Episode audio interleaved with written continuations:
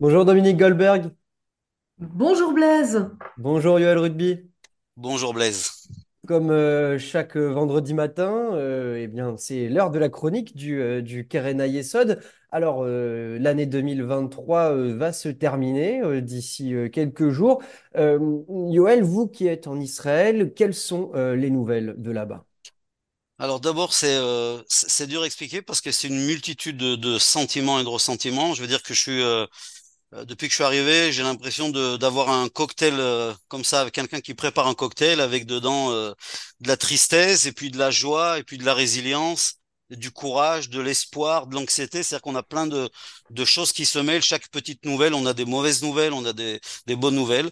Euh, tous les matins, malheureusement, on se réveille euh, depuis ce 7 octobre, 82 jours déjà, si je me trompe pas, euh, de combat, de, de, de guerre, et tous les jours, on entend des, des enfants, euh, parce que je les appelle des enfants qui ont 22, 23 ans, qui font leur service et, et qui doivent être sur le front pour défendre bien sûr Israël et, et, et le peuple juif euh, quand on voit ce qui se passe. Alors, c'est bien des fois de remettre, je, me suis redemandé, de, parce que des fois les gens n'ont pas toujours, même ceux qui sont proches de la communauté et tout ça, Israël est un pays qui, fait à peine un peu plus de 22 000 mètres, euh, 22 000 kilomètres carrés, excusez-moi, à peu près 500 kilomètres du nord au sud et dans ces endroits les plus larges, 135 kilomètres. Pour faire une comparaison, la Belgique fait un peu plus de 30 000 kilomètres carrés, c'est-à-dire un tiers en plus. Et donc, on a un tout petit pays en ce moment qui est en train de se battre avec une multitude d'organisations terroristes. C'est Gaza, ça a commencé par Gaza. On a bien sûr le Liban qui n'arrête pas, on n'en parle pas, mais il y a une guerre qui se, qui se, qui se fait là-bas aussi, de la Syrie, en Judée-Samarie, de l'Irak, du Yémen, et bien sûr le chef d'orchestre de tout ça, c'est, l'Iran. Donc on a une multitude de, combats qui sont très très durs parce qu'on n'est pas contre des pays, on est contre des mouvements terroristes, et, euh, et donc c'est euh, c'est terrible parce que nous de notre côté bien sûr on a des on a, des pertes on a des pertes en vie beaucoup de blessés mais également de l'autre côté des mouvements terroristes qui méprisent leur population et qui mettent leur population en danger. Donc c'est vrai que tout le monde attendrait que s'il y avait une guerre norm- normale on va dire si si on peut parler de guerre normale mais quand c'est entre des pays il y a un pays qui voit qu'il a perdu il va abandonner on va faire la paix. Là ils sont prêts à aller jusqu'au bout.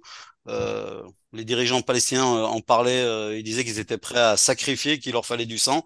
Donc voilà, un, sentiment de, terrible de, nous ce qu'on passe et de voir ce qui se passe également de l'autre côté, parce que en tant que juif, bien sûr, on est toujours touché par ce qui se passe également de l'autre côté. Euh, donc euh, voilà, on s'inquiète pour nos otages. On n'arrive pas à voir euh, quand on voit que la Croix-Rouge nous parle, elle parle d'Israël comme elle parle du Hamas, c'est complètement incompréhensible.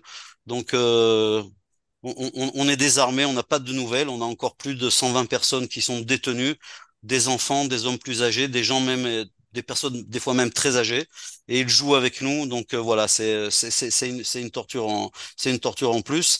Et euh, donc tout ça fait que voilà, une situation, euh, on voit pas très bien où ça va. Donc euh, Certains parlent d'une guerre qui risque de continuer pendant des mois, pendant un an, euh, avec les, cet, anti, cet antisémitisme qui, s'est développé euh, dans toute l'Europe et même aux, USA. Donc tout ça, euh, voilà, une, une impression des fois d'angoisse, des fois de confiance et des sentiments très mélangés pour, pour cette fin d'année 2023.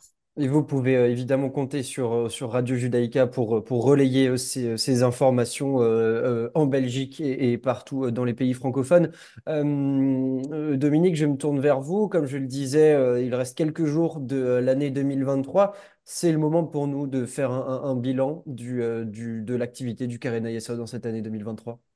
Mais en effet, et on, on- on se demande toujours si on fait assez de choses, si on fait bien les choses. Et quand euh, on refait le, bilan, euh, on voit quand même qu'on a été euh, actif sur, bien des fronts. Et on avait deux, on a entamé l'année 2023 avec deux axes d'action. Le premier axe, c'est la promotion de nos projets de l'espoir, tous ces projets en Israël qui permettent de donner un avenir aux enfants, aux familles qui sont en très grande précarité, précarité sociale, pré précarité affective, matérielle, géographique, euh, où les programmes du Keren Esod les encadrent, leur donnent euh, un véritable plus éducatif. Et euh, dans ces projets d'espoir, on n'oublie pas non plus nos, seniors, dont les rescapés de, de la Shoah, qui ont besoin d'être entourés, d'avoir un logement euh, sûr, d'être entourés d'une équipe euh, euh, médicale, d'une équipe qui leur permette de, de, leur donner encore tout ce qu'ils ont besoin pour vivre sereinement. Et puis nous avons lancé notre appel unifié euh, Belgique, euh, et euh, qui, doit, qui devait financer à la fois nos projets de l'espoir en Israël, et puis qui devait apporter aussi un soutien aux écoles, aux mouvements de jeunesse ici dans notre communauté. Et c'est quelque chose où on a été sans doute un peu précurseur par rapport aux événements, où on voit que le lien entre Israël et la diaspora doit être toujours aussi fort. Rien n'est acquis, on a besoin les uns des autres.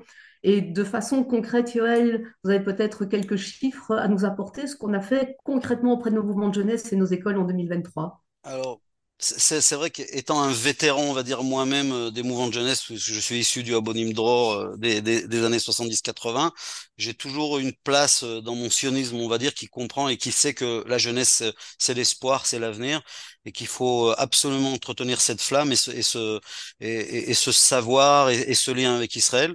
Donc on, aide les mouvements de jeunesse parce qu'ils ils ont commencé à travailler avec nous et on va continuer avec ça euh, dans, plein, dans plein de choses. Hein. Ça, ça sera diversifié. C'est dans les dans les machanot, dans ces colonies euh, quand ils partent en Israël et d'essayer d'avoir des projets qui qui les rapprochent d'un Israël. Peut-être qu'on avait oublié. Le 7 octobre a changé beaucoup de choses. Je crois qu'on a un tournant de de l'histoire, euh, à nouveau un nouveau un, nouveau tournant dans l'histoire juive. Et je pense qu'on avait perdu un petit peu ce contact. Et quand les gens venaient, c'était très touristique. On l'avait entendu même euh, des enfants de Betaviv qui avaient tellement dit que ce voyage qu'ils avaient fait était tellement différent des voyages avec leurs parents. Et euh, ce retour, j'aimerais que les gens redécouvrent ce que nous, on avait connu un peu, d'aller travailler un peu dans des kibbutzim, de se lever à 4-5 heures du matin pour aller faire de la cueillette et sentir qu'ils font quelque chose, recréer un lien et découvrir des endroits que seul le Keren Esod ou des organisations comme la nôtre savent faire découvrir.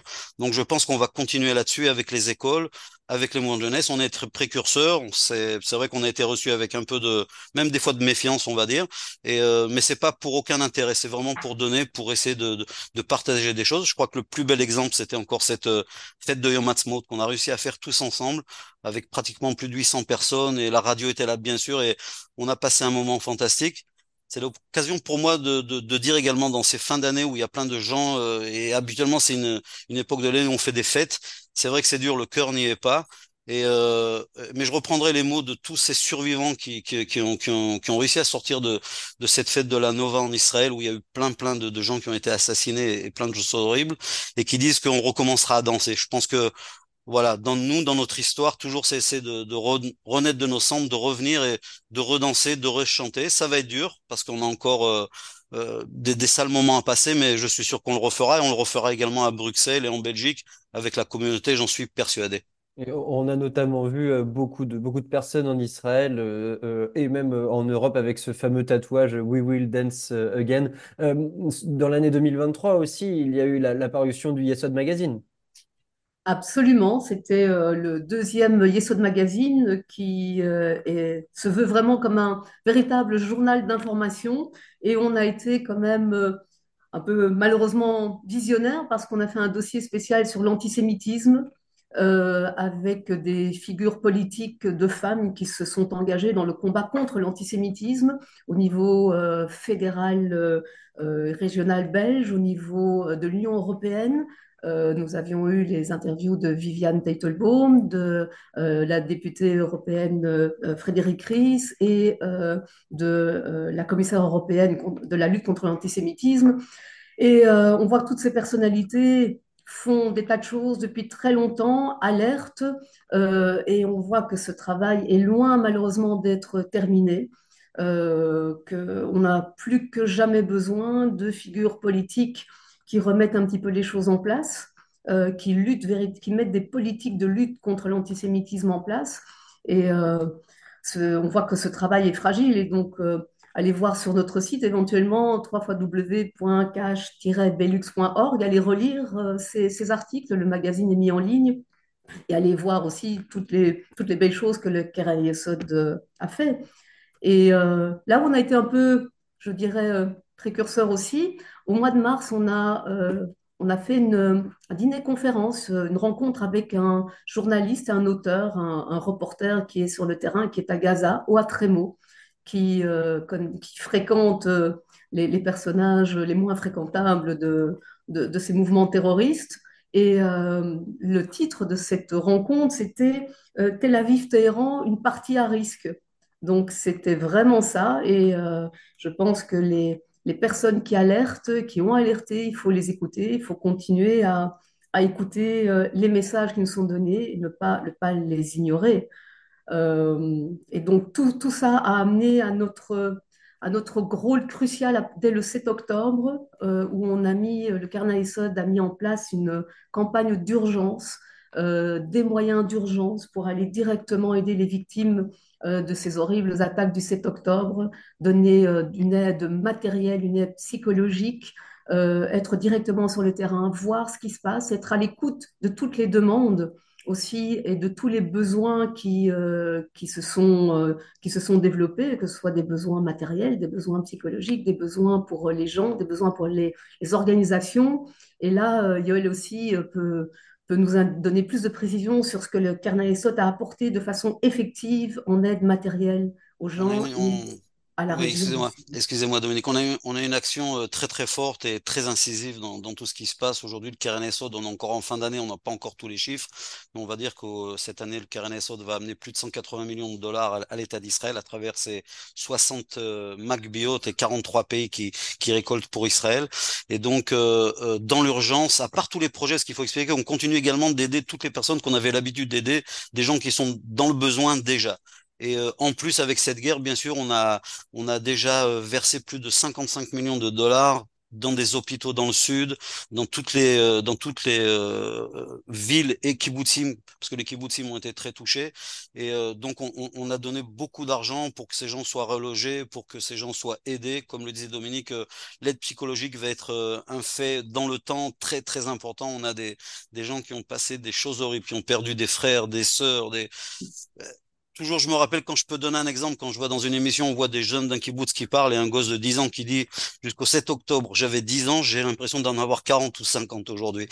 Et quand on entend ces choses-là, on comprend cette douleur et cette douleur qui va continuer. Ils vont pas voir certains de leurs copains, ils vont pas voir certains de leurs familles. Et, donc voilà, une action et on, est en plein là-dedans et on va continuer. Euh, ce que je peux dire, c'est que vraiment les, donateurs du Keren parce que c'est les donateurs en fait, euh, il faut leur dire merci à travers le monde. En 1920, ils ont permis la, la, vraiment de créer l'État d'Israël. C'est-à-dire depuis 1920 jusqu'à 1948, les gens ont donné et ont permis de faire ce qu'est Israël aujourd'hui, en fait, les routes, les kibbutzim, les villes. Et malheureusement, le 7 octobre nous a remis des pendules à zéro. Il va falloir à nouveau qu'on reconstruise. Et, et, je pense que ça, c'est aussi un changement parce que souvent les, nos vieux donateurs qui ont déjà un certain âge, qui sont nos parents, nos grands-parents, nous disaient Yoel, on ne sait pas ce qui se passe, on n'arrive pas à faire passer ça à nos enfants. Et euh, j'ai vu tout de suite le changement euh, dès le 7 octobre de gens qui m'appelaient et euh, ce qui est un fait rare depuis ces dernières années. Et les gens me disaient, Yoel, on se rend compte qu'il faut redonner. On avait oublié Israël, on était persuadés, on parlait de start-up, on était persuadés qu'on n'avait plus besoin de nous, et on a eu vraiment des dons très très importants pour aller aider, pour faire des, des beaux projets l'exemple, un de ces projets, euh, Dominique, vous pouvez en parler, c'est cette, euh, ce premier événement qu'on va faire en Israël, peut-être pour des enfants bientôt là. Justement, euh, Dominique Huel, il nous reste une minute pour conclure. Donc rapidement, on aura évidemment l'occasion d'en reparler dans les prochaines semaines sur Radio Judaïka. Quelles sont vos prochaines actions pour l'année 2024 Alors 2024, on a un projet extraordinaire grâce à un donateur euh, qui veut offrir euh, une grande fête pour euh, les enfants du, du sud d'Israël, pour les enfants qui ont été blessés, traumatisés. Et on va organiser en février une très grande fête pour 250 enfants grâce à ce donateur. Et on pourra aussi célébrer les bar mitzvahs de, de, de, certains enfants. Et ça, ce genre de gestes et ce genre d'événements, c'est vraiment porteur d'espoir. Et 2024 doit être porteuse d'espoir grâce au soutien de, tous euh, pour, euh, pour Israël et pour, euh, pour reconstruire Israël. On va faire comme en 1920, on va s'atteler à la tâche et on va tous contribuer à reconstruire Israël et à reconstruire les gens qui ont été blessés. Eh c'est un message d'espoir sur lequel on se quitte. Comme je l'ai dit, on aura évidemment le temps de parler de votre action pour l'année 2024 dans les semaines à venir. Dominique Goldberg, Joël Rugby, merci beaucoup d'avoir été avec nous ce matin sur Radio Judaïka. Merci à Radio Judaïka, merci Blaise et une bonne fin d'année pour vous tous.